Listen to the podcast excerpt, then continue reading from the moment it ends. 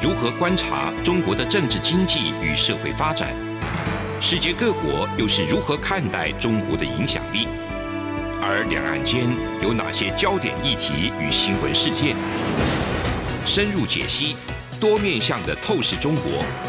欢迎收听《这样看中国》。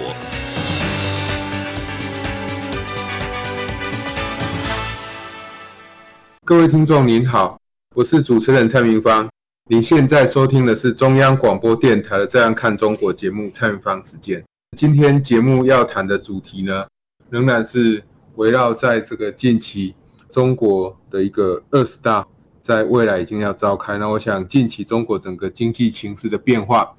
仍然是呃受到不管是中国国内或者是国际，我想还是会有高度的关注。对中国国内的一个关注，当然是会呃好奇，就是说在习近平目前的一个经济的路线之下，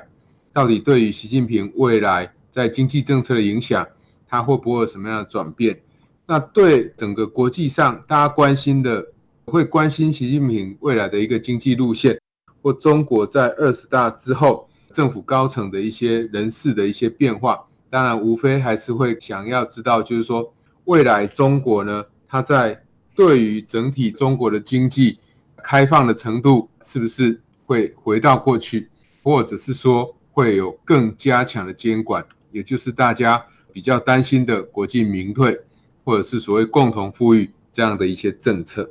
那我想从这个三月上海封城以来，整个中国经济往下的趋势其实是越来越明显。距离中国政府原来他们所提出的这个目标，经济成长率在今年二零二二年要达到这个五点五个 percent 哦，我想这个是渐行渐远。在目前哦，我想距离现在最新的、最近的一些预测，比如说在五月二十七号的一些经济的预测，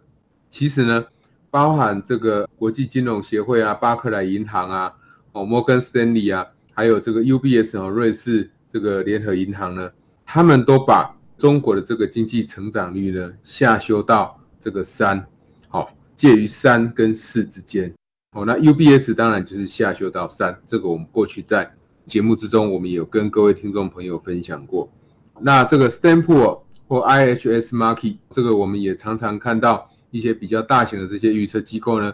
他们在这个五月十七号的时候，他们的预测大概是四点二到四点三。其实我想大家呃要清楚知道哈，因为中国它本身就是一个比较集权政治体制哈，所以对于它的这个经济的目标，其实多数的这些外资银行或外资的这一个经济预测机构，通常他们对于中国经济成长率的预测不会离中国他们所定下的目标太远。那原因是因为。你定下这个目标，自然大家会相信中国政府呢，他会想尽办法去往这个方向来迈进。那只不过说，它有可能还是会差一点点。可是呢，在这一次，其实比较呃让人家意外的就是，几乎所有的经济的这个预测机构，他们对于这个中国的经济成长率的预测呢，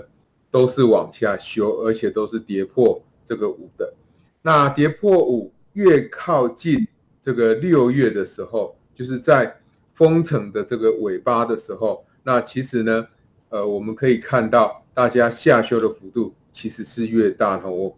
跟各位听众朋友刚刚所提到的这几个经济预测机构，他们的预测的这个经济的幅度大概都是在三到三点六之间，哦，三点七之间，所以这个下修的幅度可以说是非常非常的大的。以目前中国经济的一个数据表现来看的话，哦，那我们当然可以看到，就是说，在疫情开始解封之后，这些经济它或许会慢慢的回来。但是，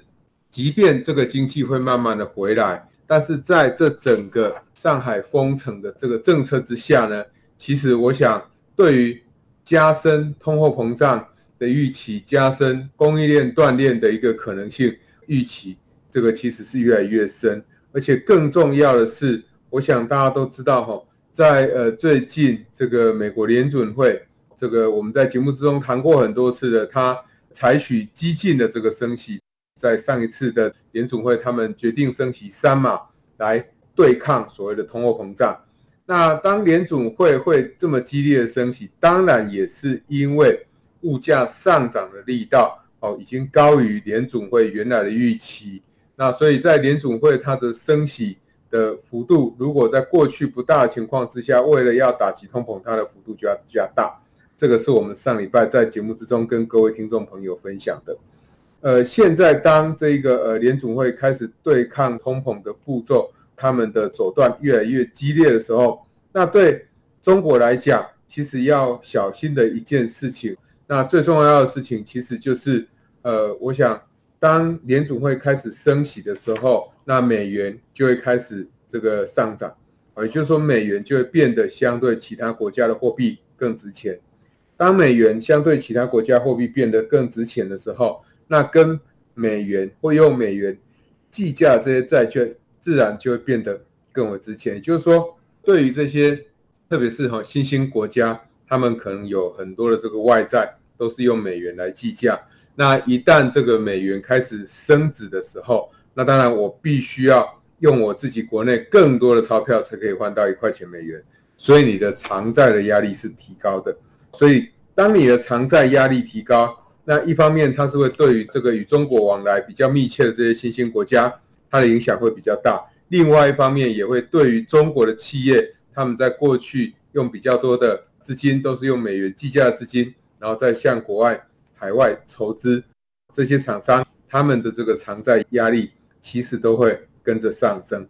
这个是在升息的时候，对于与中国往来的一些国家，或对中国自己本身的这些企业，好，他们的影响。那谈这个东西对中国的经济有什么样的这个影响呢？其实呃比较大的影响就是呃我想不可否认哈，过去其实不只是新兴国家哦，很多的先进国家其实都是非常期待跟中国有进一步的经贸的交流。那你在期待跟中国进一步的经贸的交流，当中国的经济在往下，然后美元在走升的时候，其实对于这些新兴国家来讲，它等于面对双重的压力，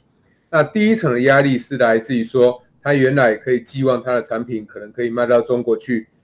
跟中国有更多的这个经济上的合作，那这个合作我想在现在落空了。那二方面是因为这一些新兴国家他们的这个偿债成本提高，所以对这些新兴国家不好。那如果对这些新兴国家不好的时候，我想对中国也不会好。这个是第一个，我想会影响中国经济的部分哈。我们看到，虽然美元的升息看起来大家只关心到人民币的问题，但是不要忘了跟中国往来的这一些广大的新兴国家，事实上他们受到的打击、受到影响也是会非常非常的大的。那另外一个就是，我想大家最关注的就是跟中国有密切往来的这一些所谓的一带一路的这些国家。哦，那一带一路国家其实某种程度就是我们刚刚讲的这个新兴的国家。那过去这些“一带一路”国家之所以会希望可以跟中国进一步的往来，是因为他们认为中国可以崛起，是因为他们认为中国的经济可以持续的往上，可以持续的增加，表现会非常的好，甚至它有可能会跟这个美国并列或挑战美国这个霸主的一个地位。可是，呃，时至今日，其实我们可以看到。中国目前的这一些“一带一路”的国家所发生的问题，其实远比我们想象中的严重。在过去的话，或许我们会认为“一带一路”顶多它就是中国把它生产多余的产品卖到这些新兴国家去。好，所以事实上，新兴国家只是提供中国的这一些厂商一个销售这些存货的管道。然后就结束了，所以大家会觉得说，这个只会对中国有利，对于其他新兴国家不会有利。在假设其他情况不变的情况下，我想这样的一个推论是对的。可是如果你考虑了中国它现在到这些新兴国家去，到这些“一带一路”的国家去，开始盖这些厂房的时候，盖这些港口或铁路或马路的时候。如果中国已经花了大钱，然后盖了这些港口跟机场出来，这些基础建设盖好以后，却拿不出钱来，即便他可以要求这些新兴国家把他们的这些中国所盖的这些重要的基础设施必须要抵押给中国，但是其实我们也不要忘了，对中国来讲，他盖了这些东西以后，呃，原来一带一路的国家，当然你必须要这些带路国家是可以相互合作，所以持续的延伸。可是我们也可以看到，现在整个欧盟、整个欧洲，甚至是中东欧的这些国家，对于中国的疑虑其实是越来越深的，包含大家所知道的这个立陶宛、捷克等等的这些国家，大概除了匈牙利以外，很多的这个中东欧的国家，其实对于中国的疑虑都越来越深。换句话说，他们跟中国合作的诱因，应该会比在美中贸易战。比在这个美中的科技管制，比中国实施战狼外交之前，那个意愿都会降低许多。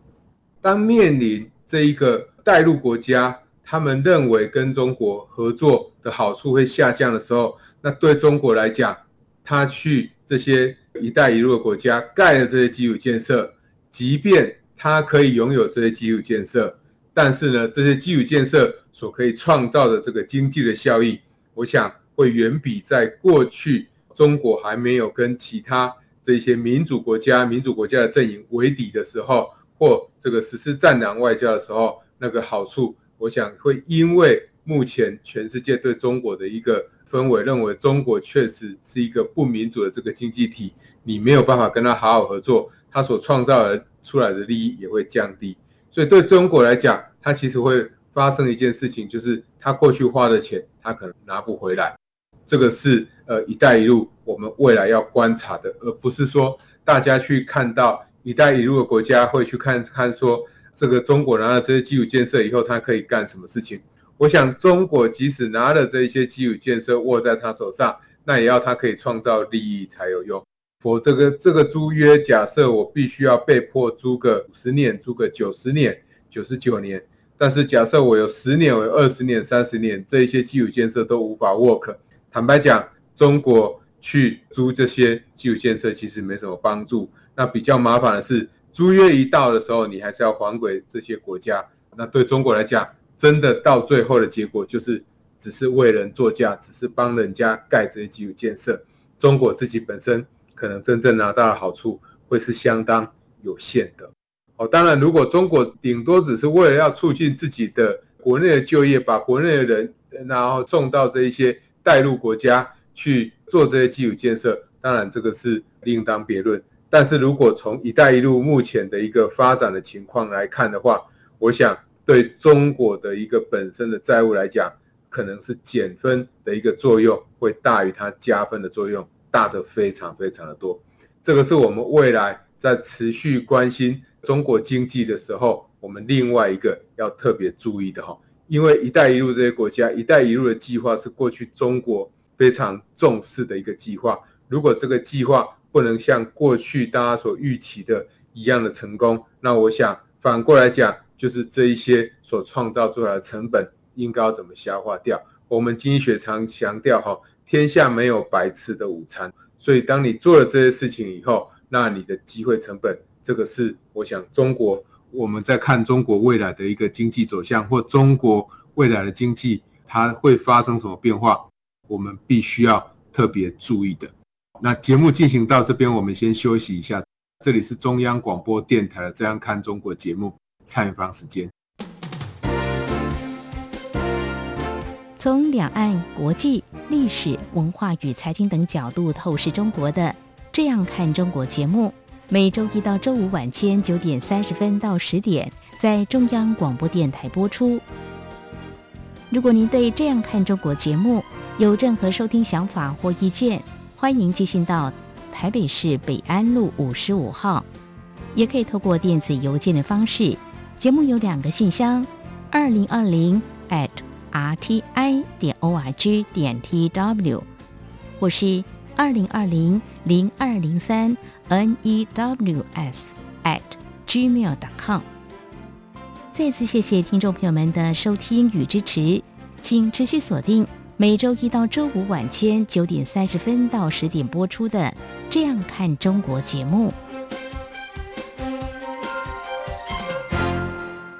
各位听众您好，欢迎您收听中央广播电台的《这样看中国》节目，蔡明芳时间，我是主持人蔡明芳。我们刚刚在节目的前半段跟各位听众朋友分享到这个有关于中国，它在面临全世界这个升息的压力之下，除了中国自己本身因为上海封城导致它整个经济成长预期被下修以外，那我们也提到中国必须要去注意。它在“一带一路”或全球，我们在关注中国未来经济变化的时候，必须要去了解它在“一带一路”的这个计划上，这些债务如果无法收回的时候，那就变成扎扎实实中国自己本身的一些债务哈。那当然，呃，如果它是用人民币自己来计价，反正是其他国家欠它的钱，那这些国家如果跑了，当然对中国来讲就是一个呆账。呃，中国如果自己本身可以承受，那也没有关系。只不过说，中国原来所预期的，跟他原来发展“一带一路”计划所预期可以得到的收益，不仅没有得到一点点的好处，反而还带给他们额外的这些负债。哦，对中国的经济长远来讲，我想这个不会是好事。除了这个我们在关心中国的经济以外，我想大家会可以了解到，哈，从中国这个开始解封以后，那当然这个经济。就有可能会慢慢的回来，可是我们在看这个呃中国的一个经济问题的时候，其实我们从过去哦，我想中国在对于自己国内有提出所谓的六保，提出所谓的六稳等等这些经济的措施，包含这个稳就业、稳金融、稳外贸、稳投资、稳预期，那要保就业、保基本民生的这个市好，保市场主体。要保粮食安全，保供应链的稳定，保基层的运转，等等这些东西，我想都是目前中国最迫切所需要的。啊，那当然，中国也提出所谓的全力抗疫情，要帮助企业发展，哦，要促进整个经济的成长，也提出了相关的措施。那这一些相关的措施，其实都跟六稳跟六保没有什么太大的一个差异。也就是说，中国在这个政策的方向上，其实都是一致的。他们所关心的就业、金融、投资，还有民众的预期，我想也都没有改变。那只不过说他们在用的一些政策工具上，可能有一些微调。哦，那在前阵子我们看到比较多的都是用货币这个政策的手段、货币的工具，那基本上就是去增加货币的供给，去维持市场上资金的流动性，然后避免这个厂商倒闭。那当中国提出这样的一些措施以后，那我想，当然就是因为问题都没有解决，所以相似的政策或这样的一个政策方向，从头到尾都没有太大的一些改变，甚至还加大力道。哦，在过去没有用很强的这些货币政策，但是在前阵子用了非常强的这些货币政策，来帮助希望这个中国的企业它可以度过这个难关。好，那我想全世界这个呃除了中国以外，然后。日本或像台湾，其实都是采取绝对宽松或相对其他宽松的一个货币政策。但是这样的一个货币政策，在目前为止，宽松的货币政策，某种程度会被人家认为是一种通货膨胀税。那所谓的通货膨胀税，就是说我印了钞票以后，虽然政府没有对你征税，但是因为印了钞票以后，或采取宽松的货币政策，让货币的供给增加以后。呃，其实让我们手上的每一块钱的货币变得比较不值钱，就好比政府对你课税一样，所以我们会称为通货膨胀税。所以，我们各位听众朋友听到通货膨胀税这样的一个名字，就可以知道说，这样的一个如果呃毫无目的的持续的宽松下去，对于每一个国家来讲都不见得会是好事哦。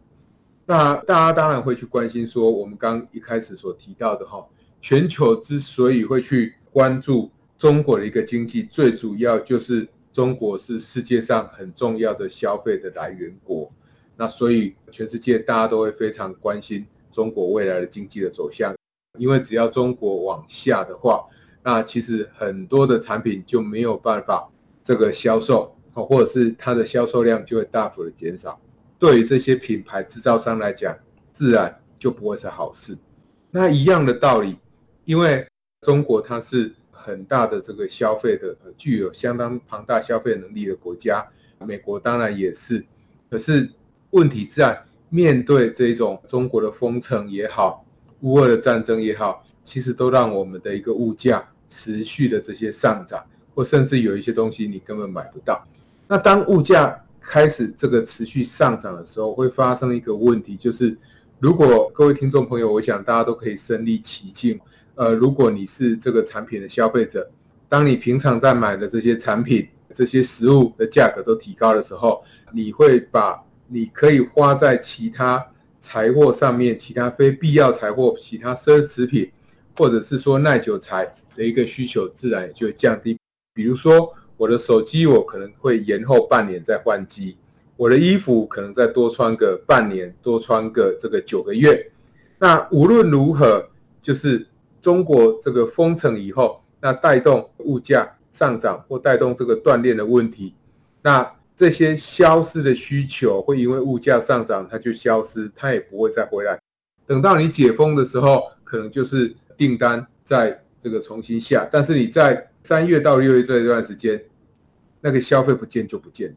它不会因为这样子就再跑出来，因为它不是一定要消费的。既然物价上涨了，那我就晚一点消费；既然物价上涨了，那我就少消费，因为那不是我的必需品。那如果是必需品的话，当然你还是必须要呃勒紧裤带，要掏出钱来消费。所以呃，我们可以看到，比如说最近。当美国这个国庆日的时候，那我要放烟火，那烟火的价格上涨以后，我对于放烟火的需求自然就会降低，就会少放一点。好，也就是说，我的总支出根本没有变，但是我买烟火的数量是降低的。这个当然就会对于烟火制造商来讲就会有所伤害。我买衣服的这个支出是一样的，但是因为衣服价格上涨，所以我会买的衣服的量就会跟着降低。所以。当最终的需求下降的时候，你返回来，你可以知道的就是，除了品牌商的销售量降低，那中国出口大家对中国的隐身需求也在降低。那如果是这些消费性的电子产品啊，因为台湾在去年后，我们中间材的出口的比重占的比重高达大概百分之七十八点八，这样的一个高比重的中间材的出口品的话，其实对台湾来讲。好，如果终端的需求不见了，那自然对他们来讲就不是好事。在之前大家都下单的时候，那在当下，假设我的单子排到六个月以后、七个月以后，但是在我下单的那个当下，其实通货膨胀还没起来，物价还没有上涨这么严重，所以很多厂商还是会下单，认为有这么多的需求。但是在现在，当这个通货膨胀发生的时候，物价持续上涨的时候，那你会发现，哎，民众他的购买这些产品的意愿是在降低哦。所以当这些购买这些呃一般的产品的意愿在降低的时候，那你就会被逼的让这一些民众他们就会减少需求，就不再买了。那不再买，这个制造商品牌最终端的这个消费商、消费的厂商看到了以后，他们就会把原来预估要生产的产量就会下降，原来。下给这些中间材厂商的一个订单，他们就会减单，所以才会产生最近大家都提到的所谓的过度下单、重复下单的一个情况，就是这样子来的。所以物价上涨的结果，在我厂商下单看好未来景气那个时候，物价还没上涨。等到你下单过了一个月、过了两个月、三个月，物价越来越高的时候，你就会发现你消费者他的需求不见了，所以你这些单子自然。他的需求也就可以取消，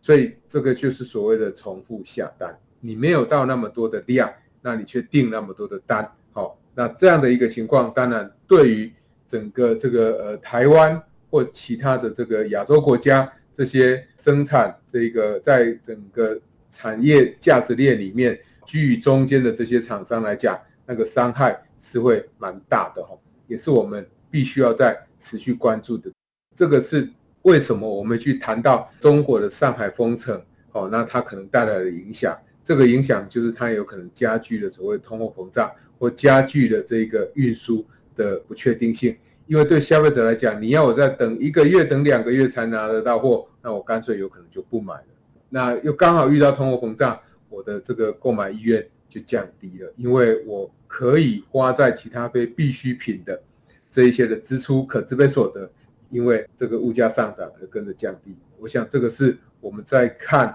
未来哈有可能发生所谓重复下单的时候，各位听众朋友必须要特别注意的，因为这样的一个情况只会越来越明显。也就是说，当大家开始在必需品的消费不变，但是在其他非必需品的消费上开始降低的时候，它有可能就会出现大家现在担心的这个景气衰退的一个情况。那一旦景气会开始衰退，那下一个会面临的问题就是说，有一些景气循环面临景气循环比较严重的这一些产业呢，他们的产品就会面临这个滞销无法销售。那什么样的产品很容易面临所谓的景气循环？所谓景气循环就是说啊，景气好的时候我就会多买，景气差的时候我就不买。很多的东西是可有可无的，并不是你在生活之中一定要买的。所以，如果你的产品是相对比较成熟，不是特别先进，不是独一无二的话，你的竞争者是很多的。那这一些厂商他们的产品自然受到的伤害就会比较大。那以现在大家比较关注的这个半导体来看的话，就是成熟制程，因为这个技术难度在市场上相对比较低，所以呢，这些厂商不管是台湾、新加坡或中国或韩国、美国，都有很多厂商在生产，不是只有你台湾厂商可以生产。那对台湾来讲，这一类的厂商受到伤害比较大。如果它是在业界里面，它是处于领先地位的这些厂商，他们受到的伤害。自然就会比较小，但是整体而言，因为物价的上涨，最终的这个结果导致整个全球需求的下滑，这个是会对全球的经济都会带来比较不利的效果。那如果中间再有类似像中国所采取的清零的这样的防疫措施，当然对于在往下的全球的需求，一定又会在。有另外一个所谓外来的打击哈，因为这个打击是来自于供给的减少，所以这个对整个全球经济的一个发展，当然是相对会处于比较不利的一个状况。以上就是今天中央广播电台《这样看中国》节目蔡明芳时间的节目内容，谢谢你的收听，再见。哎，你知道吗？侨委会今年的海外华文媒体报道大奖开始征件了，真的吗？没错，今年是以全球变局下的变与不变，发挥海外华媒影响力为主题，总共规划平面、网络报道类、广播报道类、电视影音报道类三个类别奖项。不止如此，还有全球新闻志工限定的侨务电子报新闻报道特别奖。只要你是侨务电子报的新闻志工，而且报道作品有在侨务电子报刊登过，就可以报名喽。那参赛作品只要是聚焦台湾、报道台湾，而且在限定刊播期间于中华民国境外媒体平台刊播就可了吗？没错，把握时间，在七月三十一日前上网完成报名。那我赶紧上。二零二二海外华文媒体报道大奖官网查询相关征件规范，网址：https: 冒号双斜线大写 cljaom 大写 taiwan dash 大写 world net。以上资讯由中华民国侨务委员会提供。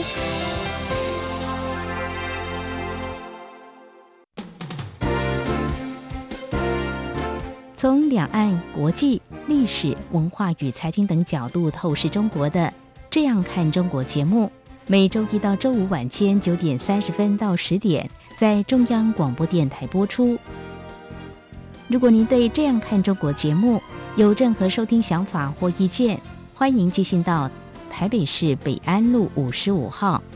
也可以透过电子邮件的方式。节目有两个信箱：二零二零 at。R t i 点 o r g 点 t w，或是二零二零零二零三 n e w s at gmail dot com。再次谢谢听众朋友们的收听与支持，请持续锁定每周一到周五晚间九点三十分到十点播出的《这样看中国》节目。